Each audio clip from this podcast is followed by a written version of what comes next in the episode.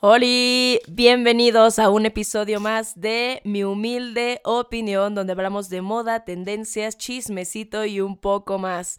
Hoy vamos a hacer un capitulazo. ¿Se acuerdan que hace poco les dije que qué les gustaría hablar sobre las inquietudes de la moda en este tiempo de redes sociales? Pues hoy toca qué está pasando con la moda y las redes sociales. Es un tema súper amplio, da para mucho chismecito y ustedes me pusieron unos comentarios buenísimos, así que a darle.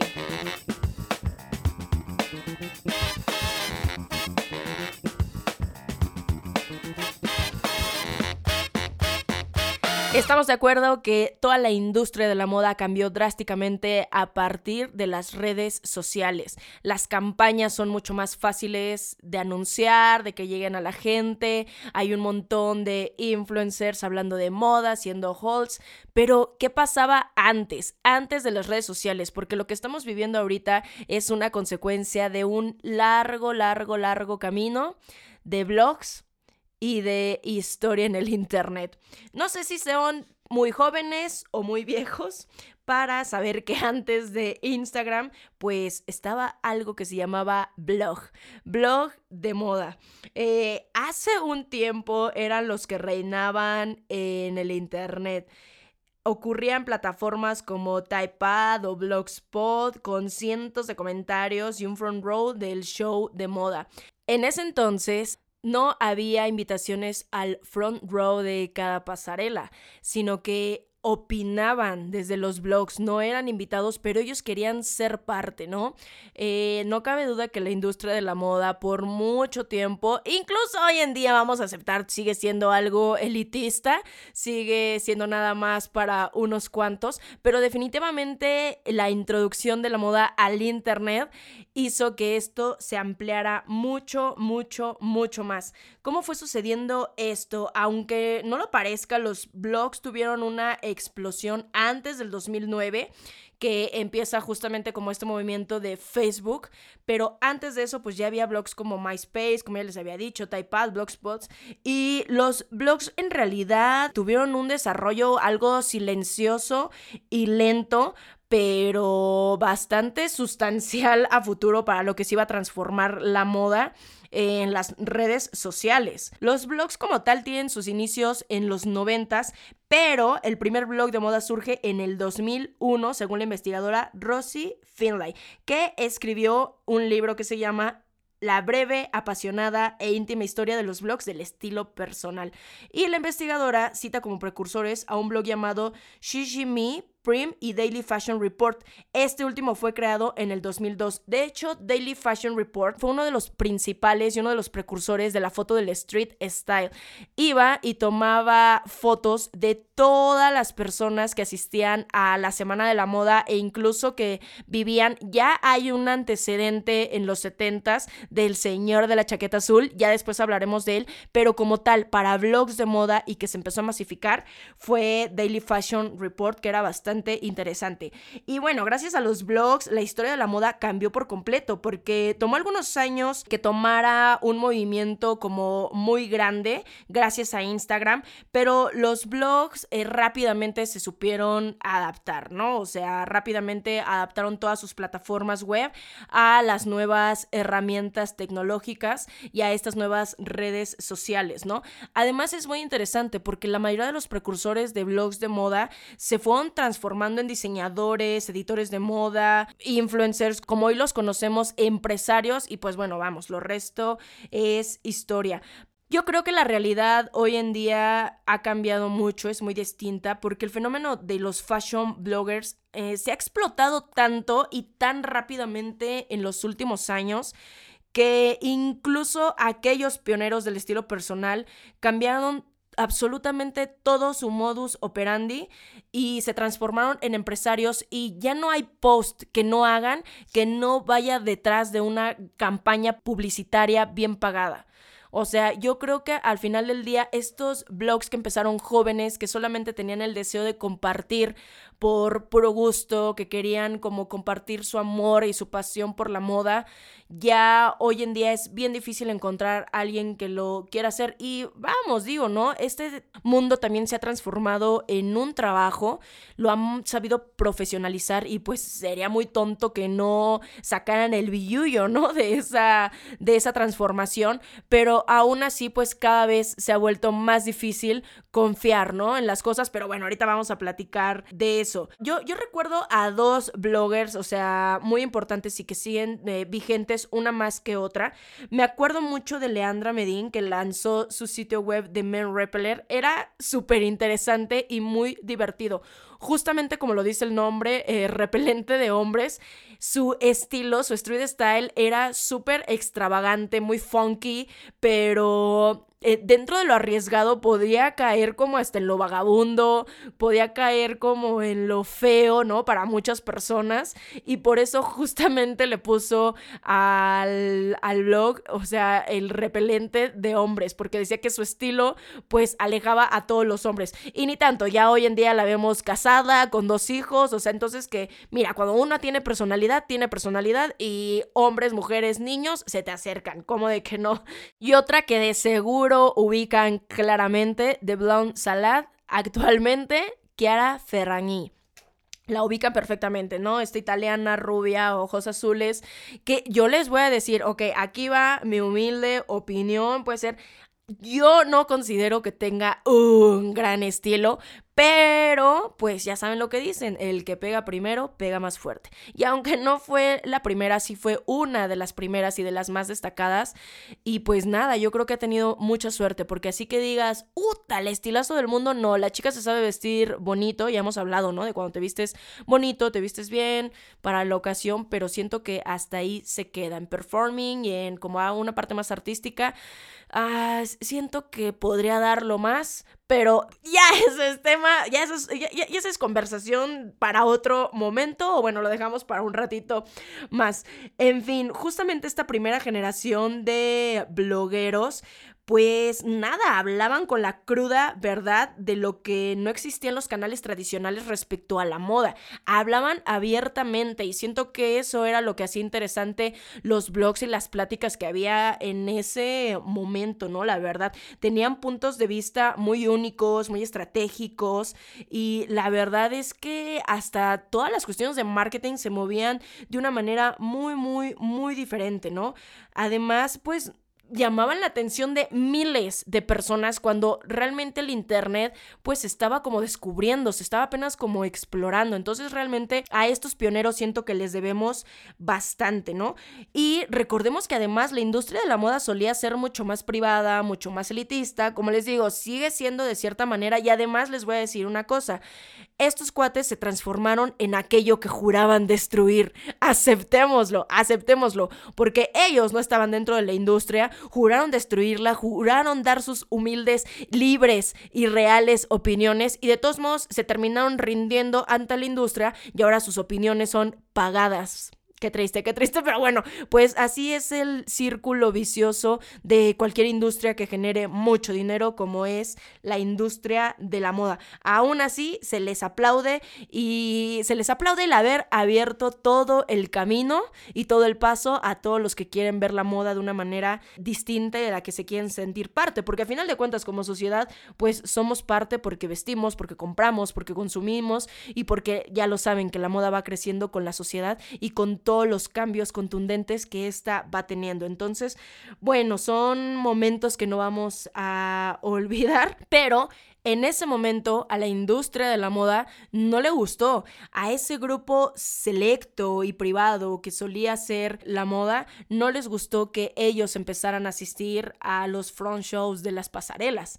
Eh, les voy a decir, me acuerdo mucho de Tabby Gevinson. Cuando ella salió, a mí me llamó mucho la atención porque ella tenía como unos 13 años, vestía súper extravagante, muy colorido, eh, con formas muy grandes, oversize, unos gigantes, el cabello lila, se lo pintaban de verde, de azul. O sea, la verdad es que sus papás bien ahí porque la dejaban ser, la dejaron transformarse y fue una de las primeras en los front row y después se convirtió en editora de su propia revista que se llama Style Rocky. Es increíble lo que ella hizo. Me parece que ella fue una de las primeras influencers en asistir a una de las pasarelas de Christian Dior. O sea, nada más, ¿no? Y lastimosamente, humildemente, opacó la vista de muchos invitados con su gigantesco sombrero rosado. Eso es lo que les digo. O sea, es que ella es súper, súper extravagante.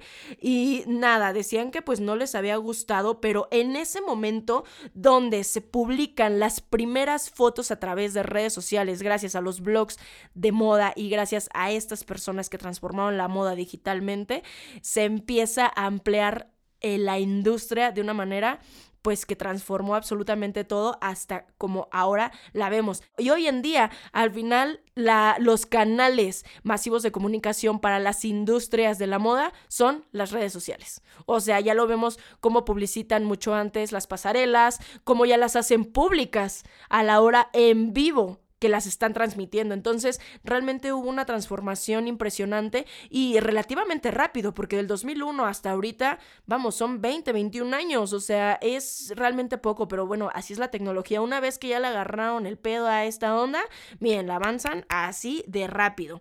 También una de las primeras marcas en invitar a un montón de influencers fue 2009 Dolce Gabbana. Y bueno, estaban pues un chingo de bloggers de moda sentados para par con editores profesionales de revistas muy grandes. Y esto, bueno, los alzó de pelos. O sea, se querían jalar y arrancar todos los pelos de todo el cuerpo. Y me acuerdo que hubo como mucho escándalo de a dónde iba a parar la moda, a dónde iba a parar, si puros chiquillos que no tenían ni para ingresar a todos esos lugares, ni para comprar moda, estaban opinando más de las pasarelas pues ni modo.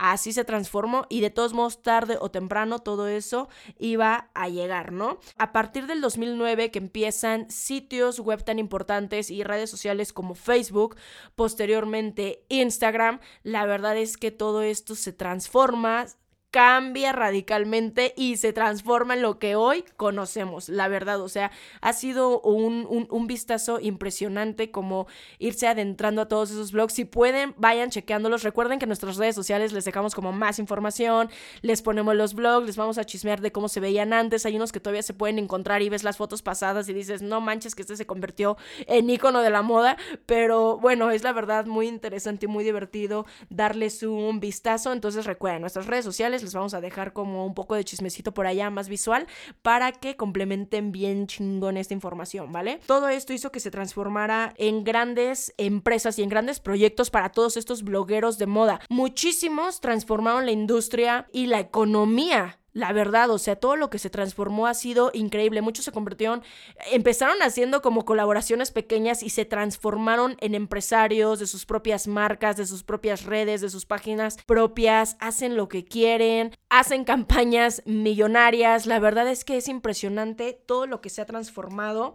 Y nada, justamente en mis redes ustedes me comentaron como varias cosas y creo que es importante dar el preámbulo porque creemos que las redes sociales llegaron a lo que son ahora nada más porque sí, pero siempre hay un antes y la verdad es que sí se extraña como esos blogs de moda donde solamente se compartía por el propio gusto, ¿no? Como ya lo platicábamos al inicio, porque hoy en día, o sea, no te topas muchos influencers de moda que no suban una publicación sin la pinche etiqueta de la marca que les esté patrocinando, lo que sea, lo que sea, ¿no? Y justamente vamos a platicar de todas estas cosas que nos ha ido dando la red y justamente cosas que ustedes quieren que platiquemos en este chismecito.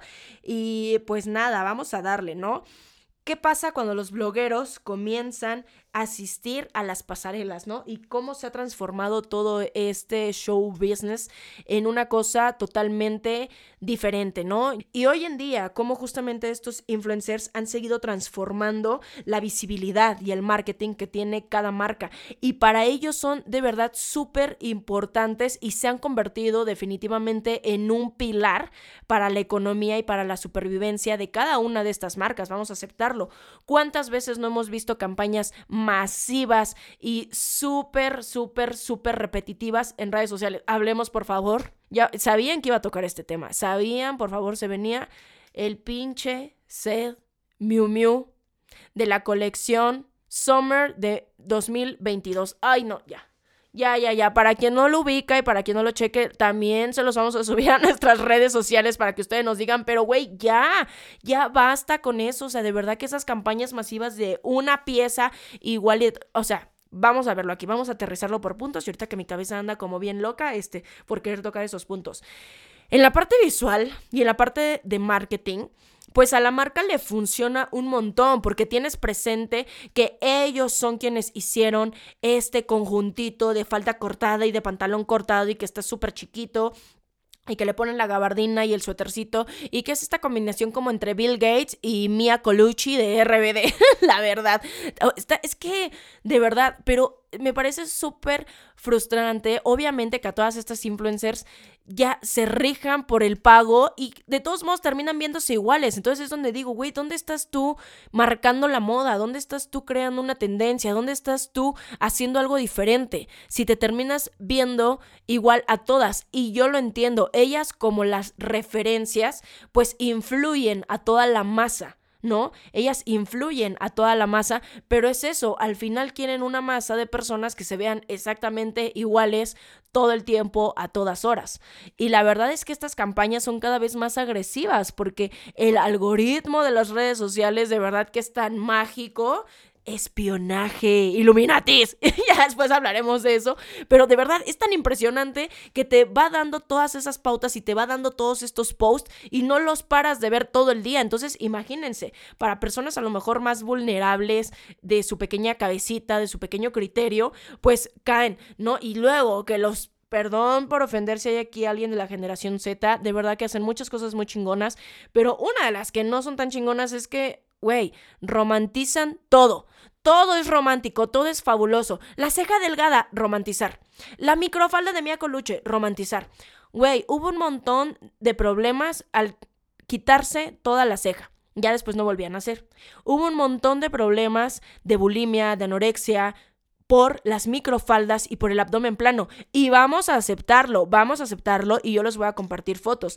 Este set de Miu Miu se quisieron ver como inclusivos y justamente alguien me puso algo así en, mi, en los comentarios de sí, quieren cumplir con su cuota de, de inclusividad, pero realmente, o sea, es para vender más. Y por supuesto que estoy totalmente de acuerdo. Y sí, los de Miu Miu, entre su cuota de inclusividad, pusieron a una modelo curvy modelando estratégicamente este modelito. Pero, güey, estaba a un centímetro, un centímetro de que se le salía toda la shishi. Pues, si voy a estar con las shishis con las largas al aire, pues, mira, yo nomás me salgo en tanga. Y ya, o sea, ¿cuál es el problema? Es lo que yo no entiendo, ¿no? La verdad. Y como que cumplen con su cuota, pero van a ver que no hay una sola influencer y una sola modelo que no tenga el vientre plano y ni un gramo de grasa al utilizar ese set. Entonces es como que realmente yo digo, ¿qué quiere lograr de nuevo la industria?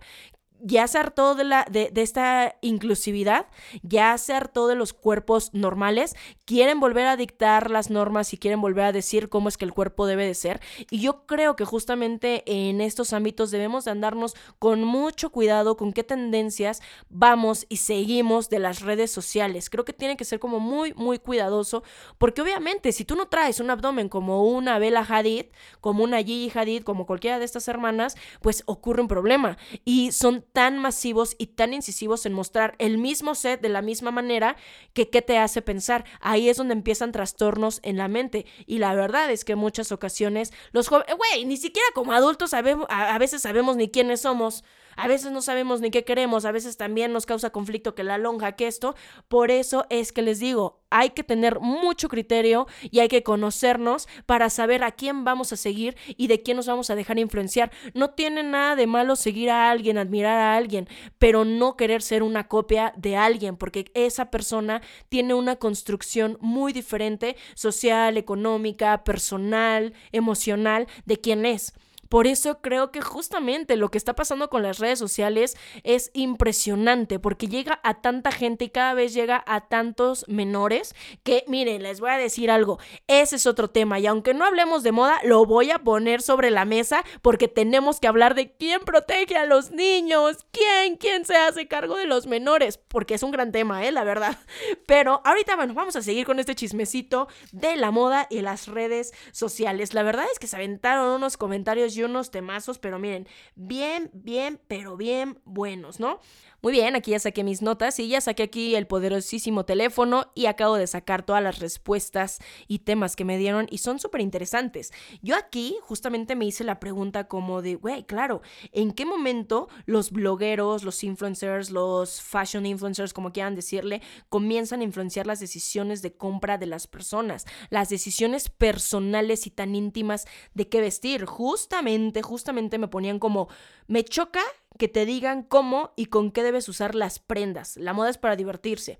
Otra me ponía, ¿qué tan fácil es ahora hacer viral una prenda y que todas vayan a Zara, a Inditex, bueno, a cualquier tienda a comprarla, ¿no? Eh, la facilidad que tenemos de comprar en internet y todas las consecuencias de seguir a personas que constantemente te publican lo mismo, ¿no? Claro, yo estaba viendo así sus comentarios y dije, pues claro, otra, ¿no? Que decían, ¿por qué somos tan influenciables en un tema tan personal, ¿no? Las compras en línea, las ventajas, las desventajas, cómo las marcas se acercan a los influencers, ¿no? Que toman en cuenta. Sacaron pero un montón de tema de conversación. Justamente es lo que les decía. ¿En qué momento los influencers se vuelven tan, pero tan poderosos en la industria que mueven masas? Masas y masas de gente. Definitivamente es muy triste eh, lo que voy a decir, pero bueno, cuando muchos de nosotros los millennials nos quejábamos de que la televisión influenciaba nuestras decisiones, influenciaba nuestros actos, no nos estábamos dando cuenta que ahora nos dejamos influenciar por el Internet. Simplemente cambiamos de canal de comunicación, simplemente eh, dejamos de quitar como esa a lo mejor parte que se nos hacía rancia, pero nos pasamos al Internet y ya por eso nos sentíamos como un paseo superior, pero no.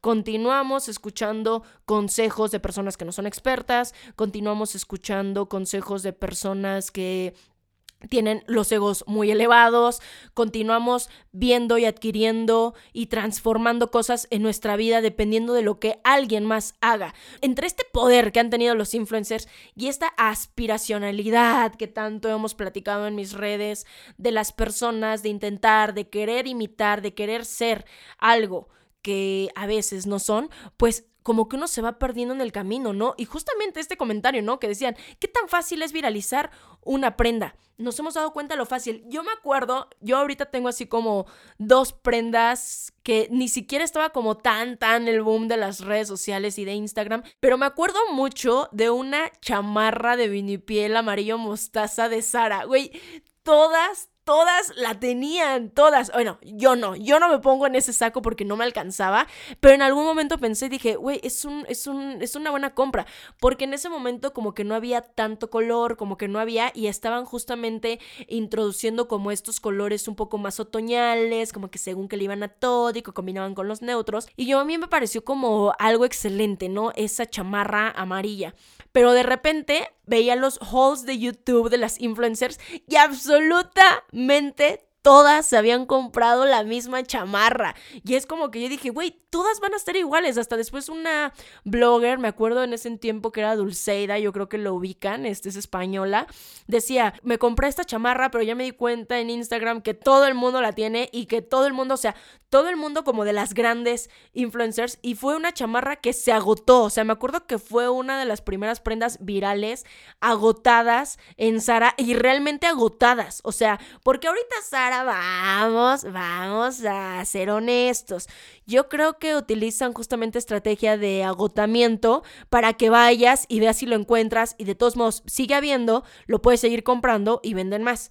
Pienso yo otra de, de los temas conspiranoicos que vamos a tratar en otro capítulo que ya me lo pidieron un montón, pero ese es para otro capítulo, pero sí o no, sí o no, ustedes confirmenme esta información después en redes sociales, ahí me lo platican, pero güey, ahí empezaron a ver la viralidad y la masificación de sus prendas y además la publicidad gratuita que le dan a esto, la publicidad que se le da a las marcas. Ese es otro temazo, ese es otro temazo. Ahorita lo vamos a terminar a platicar, pero vamos a platicar primero de esta parte de cómo nos dejamos influenciar. Después me acuerdo mucho de una falda asimétrica de cuadros bichí rojo con blanco que parecía como un mantel y que se abotonaba al frente. Me fascinaba. Hasta yo me compré como un dupe eh, en, una, en un bazar con una amiga que vendía como estas cosas este, chinas porque me parecía fantástica. Ahorita ya no la tengo, pero fue creo que la única prenda por la que me rendí y en la que caí así como que decía, yo la quiero, ¿no? La voy a utilizar un montón, la utilicé una vez y no la volví a ocupar. Y ya después de ahí, pues obviamente mi estilo se fue transformando. Pero creo que aquí justamente debemos de ser un poco más cuidadosos y mucho más selectivos de a quién le damos nuestros likes y de a quién le damos seguir, sobre todo en esta parte de la moda, porque es como decir como no manches, ya hay tantas opciones, el mundo ya es tan grande, hay tantas personas y que de repente te topes a alguien con el mismo look, perdónenme, pero este pantalón de mezclilla, tenis blancos, chamarrito de mezclilla eh, sin ofender a nadie, sin ofender a nadie. playerita blanca o negra, dependiendo de la ocasión. Entonces, es como que digo, ¿dónde queda esta autenticidad? Y como lo platicaba un tiempo, ahora que estamos todos con los cubrebocas, ¿por qué se elevó todo el maquillaje? Porque se querían empezar a ver diferentes, porque querían distinguir sus ojos, sus miradas, ya que la mitad del rostro estaba cubierta. Es por eso que aquí les digo, se va a venir una tendencia enorme, gigantesca, de más autenticidad, de maximalismo, de, de hacerte notar a través de tu ropa. Porque miren, ahorita que es época de calor, pues a lo mejor el COVID no nos eh, molesta tanto, ni la influenza, ni todas estas este, cuestiones respiratorias. Pero espérense a que vuelva a llegar el frío y otra vez, miren, la misma burra al trigo. Pero bueno, entonces, ¿de qué manera te vas a diferenciar, no? Y yo creo que justamente, ¿no? Esto es algo como muy parte de la moda, todas las opciones con las que puedes jugar, todas las opciones. ¿Y para qué? Para que al final termines viéndote como tantas, no lo sé, no lo sé. O sea, yo creo que aquí pues ya va a depender del criterio de cada persona. Pero si realmente te interesa la moda, si realmente te interesa una transformación personal, si realmente te interesa, creo que debes de ser muy, muy cuidadoso con quién sigues en las redes sociales, quién te inspira y tomar a lo mejor lo, lo mejor, valga la, la, la redundancia, de cada persona y de lo que esa persona te puede dejar.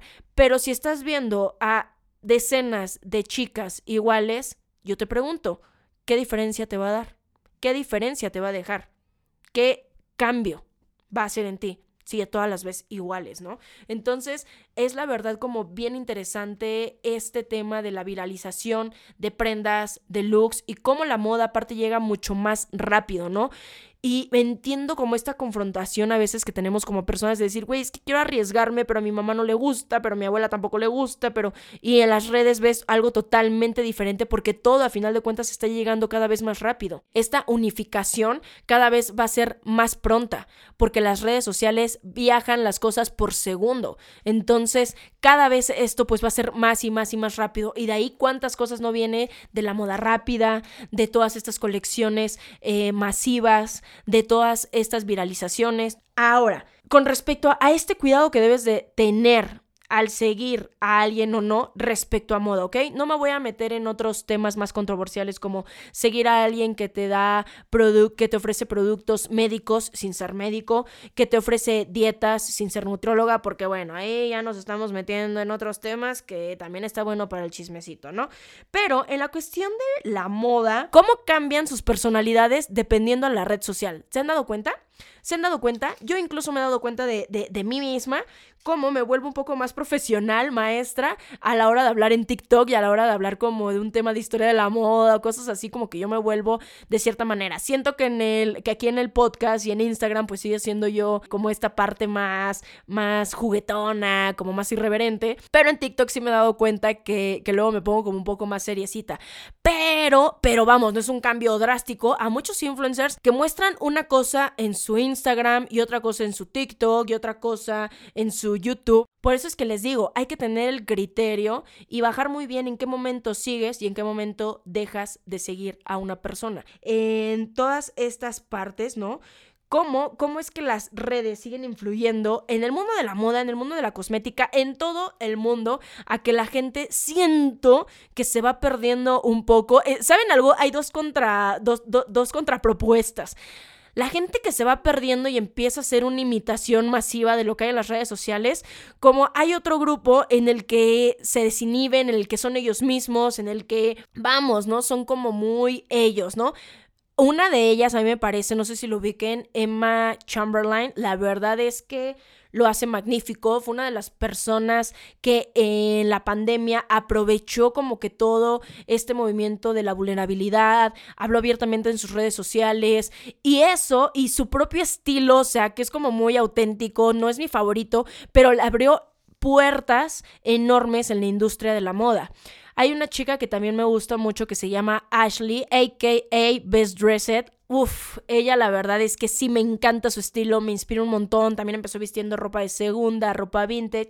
Y esa autenticidad le hizo abrirse un montón de camino al mundo de la moda. Pero vamos, les estoy hablando de dos chicas estadounidenses que crean contenido en inglés. La verdad es que sí es muy diferente. Y me he dado cuenta que en Latinoamérica, por lo menos, la aspiración es ser una chica sexy guapa, bonita y bien arreglada. Sigo leyendo muchos, muchos comentarios de personas que tienen estilos un poco más alternativos, súper groseros, súper ofensivos. Y es como decir, güey, o sea, no manches, me meto a tu perfil y, güey, estás para llorar o para reír, no sé, o sea, cualquiera de las dos. O sea, la verdad, una vez justamente así le puse a alguien de, eh, mm, hice un video y alguien me comentó como, pues la verdad es que eh, está horrible y como que me empezó a querer dar como consejos de estilo y me metí a su perfil y, güey, y ya le puse como, güey, mi parte favorita de sus comentarios es meterme a ver a sus perfiles y ver qué traen puesto. O sea, sin afán de juzgar, pero es que, güey, en las redes también todos se sienten muy machitos, todos se sienten muy chingones, todos tienen como, los tienen bien puestos para decir, pero miren, en persona nunca te dicen nada. Entonces, de verdad, déjense llevar, ¿no? O sea, y es como les digo, es que en qué momento todas estas campañas, de todos los influencers en general, se vuelven tan agresivas que van perdiendo eh, sus seguidores su propio criterio, su propio espíritu, ¿no? A ellos. ¿En qué momento se van perdiendo y en qué momento dejan de decir, yo que me quiero poner esto solo por diversión? Como cuando éramos niños, no hay momento más libre de verdad, que cuando somos niños escogemos que el pantalón morado con nuestra camisa verde favorita, con nuestros tenis de Spider-Man, nos ponemos todos juntos y nos sentimos plenos, nos sentimos felices. Creo que esa es una gran parte que le podemos aprender a los niños, a ser ellos mismos y cómo nosotros mismos se los vamos arrebatando, o sea, cómo los padres le van arrebatando esa seguridad y esa sencillez y esa simpleza de vivir el mundo a los niños. Somos nosotros quienes nos vamos complicando y quienes los van complicando a ellos, ¿no? Entonces yo creo que justo justamente esto es algo a lo mejor que me gusta un poco más de la generación Z, que se empeñan, ¿no? En ser como más auténticos, que se empeñan en ser ellos mismos, pero a la vez también enaltecen mucho a las personas en redes sociales justamente por este discurso de autenticidad, ¿no? De yo quiero ser como tú cuando sea grande, yo quiero ser igual de valiente, yo quiero atreverme, güey. No hay nada más increíble que ser tú mismo. O sea, conócete, aprende, ten estas influencias, justamente ve, ¿por qué me gusta este influencer? ¿Por qué me gusta esta marca? ¿Por qué me está gustando este look que estoy viendo tan repetidamente? ¿O por qué no me está gustando? ¿Qué está diciendo de mí? ¿No? Siempre hagan una introspección y ahí es donde va realmente resurgir su real, verdadero, auténtico y fabuloso estilo, si es lo que les interesa y si es lo que están buscando, ¿ok? Güey, un comentario que me repitieron un montón y se me hizo súper interesante es cómo los influencers han cambiado nuestros hábitos de consumo, totalmente. Totalmente, estoy totalmente de acuerdo. Justamente esto, lo que vino a cambiar, ¿no? Como este constante bombardeo publicitario de cosas disfrazadas de opiniones, de falsas opiniones, vamos a, a decirlo realmente. Güey, yo conozco influencers que no hacen una fucking historia de verdad, sin que haya publicidad. Yo les voy a decir algo. Yo los he dejado de seguir solamente por eso. Porque saben algo, no tiene nada de malo la publicidad. A veces yo les puedo decir, yo no vivo de la publicidad definitivamente. O sea, a mí una, dos veces me han pagado por hacer publicidad y he sido honesta con ustedes. Entonces, no sé de qué trate eso, la verdad. Y cada vez que les publico como algo es realmente lo que me gusta, realmente. Y esas son las personas que realmente busco seguir. Y les voy a decir, aún así hay personas que son mentirosillas. Yo las he cachado, ahorita vamos a platicar de eso. Pero de verdad, o sea, que no puedan hacer un posteo ya desde su corazón ya desde su criterio, ya desde una opinión, de verdad es como muy difícil hoy sí en día en las redes sociales encontrar a alguien que sea totalmente honesto con lo que publica.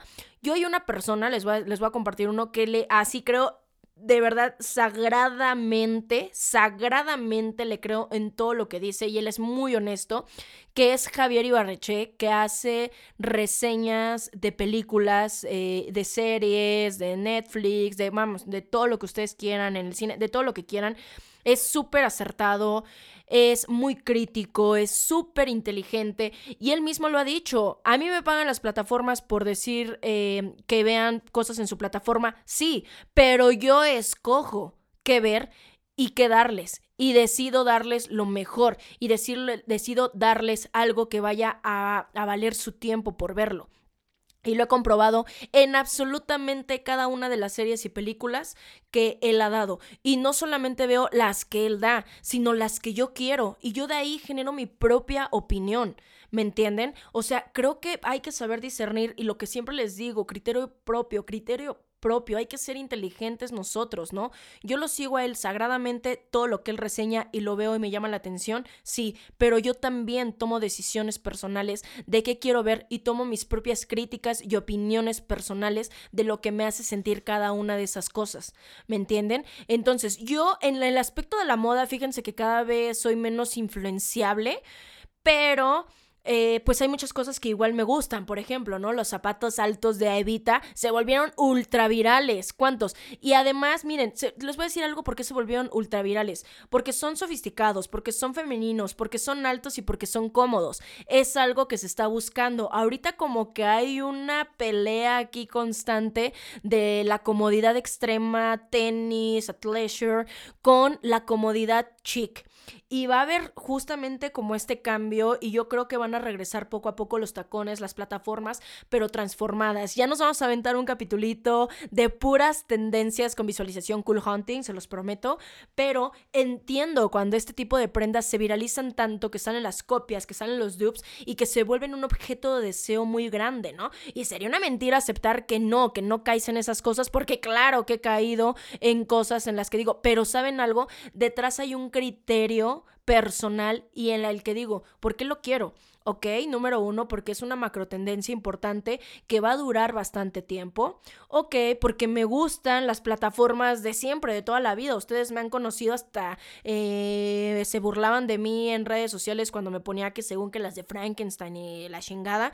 Pues sí, porque me gustan. Entonces digo, esto es algo que se va a adaptar perfectamente a mi estilo y a mi gusto personal. O sea, no es nada más porque todo el mundo lo trae, ¿no? Ah, ¿por qué? Porque son de colores, porque se adapta a todos los colores que tengo en mi ¿me entienden?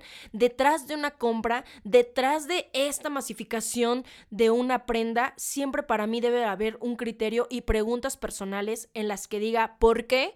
quiero tener esa prenda y si hay, ay, obviamente, ay, Ale, para todas las compras haces que por unos pinches aretes y todo, no, pero obviamente como ya tengo una construcción en mi caja gris, en mi caja negra, en mi cerebro, no sé cómo ustedes quieran decirle, pues estas eh, decisiones, a pesar de que parezcan automáticas, ya llevan un inconsciente detrás. Un día les voy a platicar de un libro buenísimo que se llama ¿Qué hay detrás de nuestras decisiones? Y justamente habla de todas estas influencias que vamos teniendo en nuestro cerebro y todas estas autocríticas y todas estas autopreguntas que nos hacemos para justamente formar nuestra caja negra, para justamente tener como una conciencia en la que las decisiones que tomamos cada vez son más rápidas, pero a la vez son más eficaces y tienen que ver con nuestro estilo de vida. Es de verdad súper interesante y es justamente cosas que yo, me, pues sí, que me mueven mucho sea en mis redes sociales, el moverlos ustedes, el hacer que piensen, el decir, porque esa construcción que ustedes van a hacer en su cerebro es la que les va a hacer a ustedes tomar decisiones, por lo menos en la moda, que es de lo que yo más hablo, pues mucho más inteligentes y aunque ustedes parezcan que no, hay un trasfondo inconsciente que está hablando por ustedes. Y eso la verdad es que es bien padre, porque efectivamente ya no empiezas a tomar como decisiones tan impulsivas, ¿no? Ya no te dejas guiar solamente porque alguien lo dijo, porque lo estás viendo de manera masiva, sino que porque te estás preguntando de nuevo, tú quién eres, ¿no? Hacia dónde vas y cómo es que esta prenda o estas cosas te van a acompañar. Ay, no, es que la verdad es que este tema es bien apasionante. Y hay un tema, un tema que quiero tocar justo eh, de esta agresividad que tienen las redes sociales y de cómo las marcas cada vez son más ágiles en mostrar las prendas. Hubo un tema que de verdad, que digo, no sabía y claro que lo vamos a tomar en todas las redes sociales, que es Kim Kardashian como ícono de moda y una de las influencers más influenciadoras de todo el mundo. O sea, y les voy a decir una cosa. Kim da para un capítulo completo de podcast, así que vamos a meter nada más toda la influencia que ha hecho a través de las redes sociales, pero ya nos vamos a aventar una historia porque es interesante, es interesante a nivel marketing, a nivel cool hunting, a nivel estratégico y de moda lo que han hecho todas estas chicas. Y además ella, pues sí, aunque duela decirlo, se ha transformado en un icono de estilo de la cultura pop de este milenio. La verdad, pero les voy a decir a, eh, una cosa, ¿no? Y es, y es, algo que yo pienso, esto es obviamente mi humilde opinión, en la que yo creo que cuánto, cuánto de esta iconocidad la ha dado las redes, nos la ha obligado las redes, porque nos la ponen, nos la ponen, nos la pone y las que estamos como en el mundo de la moda y justamente el algoritmo, ¿qué tanto influencia en obligarnos a que sea una de nuestros iconos de moda? No, bueno, no es una de las mías, pero reconozco que es un icono de moda y que se está transformando. Pero, ¿qué trabajo hizo ahí las redes sociales? Este marketing, esta aparición, esta visibilidad. ¿Me entienden? O sea, el tomar selfies constantemente, el estar... Ahora creo efectivamente que muchísimas personas se pueden transformar en iconos de moda y no es tan orgánico. Vamos a poner un ejemplo de un gran icono de la moda como Audrey Hepburn ella, o sea, en su vestir diario, ¿me entienden? Se volvió un ícono en su vestir diario, en su estilo, en su forma de ser, en su forma de comportarse, en su forma de sonreír, en su forma de ver.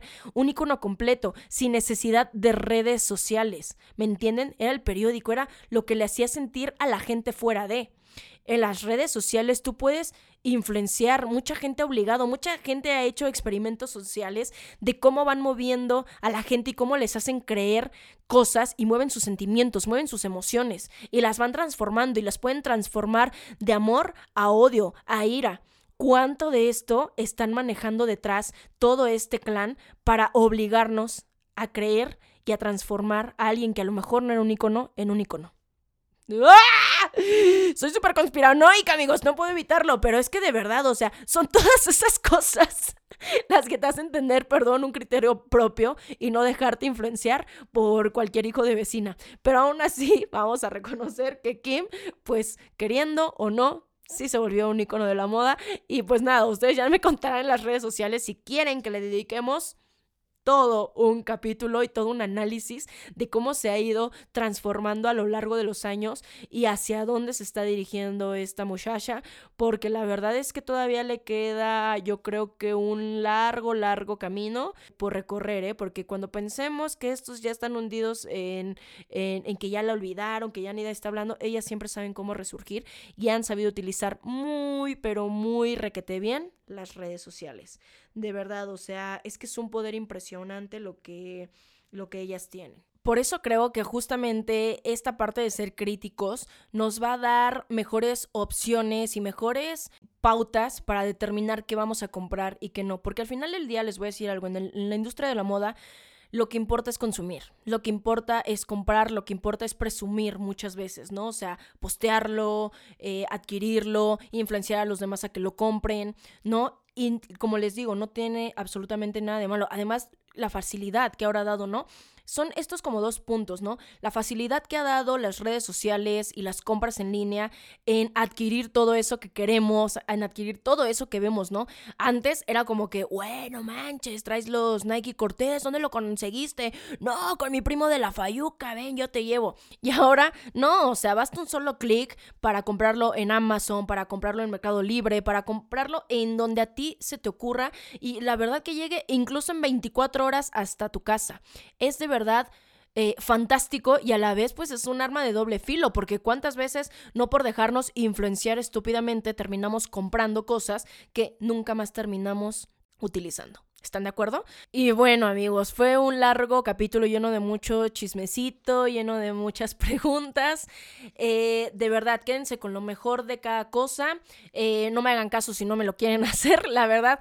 Pero eso sí, siempre sean muy críticos, revisen bien en sus redes sociales a quien siguen, pregúntense por qué lo siguen, qué les gusta, qué no les gusta, qué podrían cambiar, que, eso que no les gusta también no les gusta de ustedes, que quisieran, si lo envidian, si lo admiran. Siempre háganse un montón de preguntas para saber a quién siguen, por qué siguen y créanme que todas las decisiones y todas las cosas les van a ir influenciando de una manera muy, muy distinta. Muchas gracias por seguir otra emisión de este chismecito y no se olviden de seguirnos en todas nuestras redes sociales, suscríbanse al podcast, dejen una calificación, una reseña, díganos de qué quieren que platiquemos y claro que se haga. Eh, síganos en Instagram, en Twitter, en Facebook, en todas nuestras redes sociales y por allá nos vamos a estar comunicando y platicando y dejando obviamente más información y chismecito. Pasen una excelente semana. Bye. Human Opinión es conducido y producido por mí, Ale Vintage. Música por José Pablo Arellano, diseño de portada por Pablo Sebastián, con producción ejecutiva de Mariana Solís y Jero Quintero. Este es un podcast de Bandy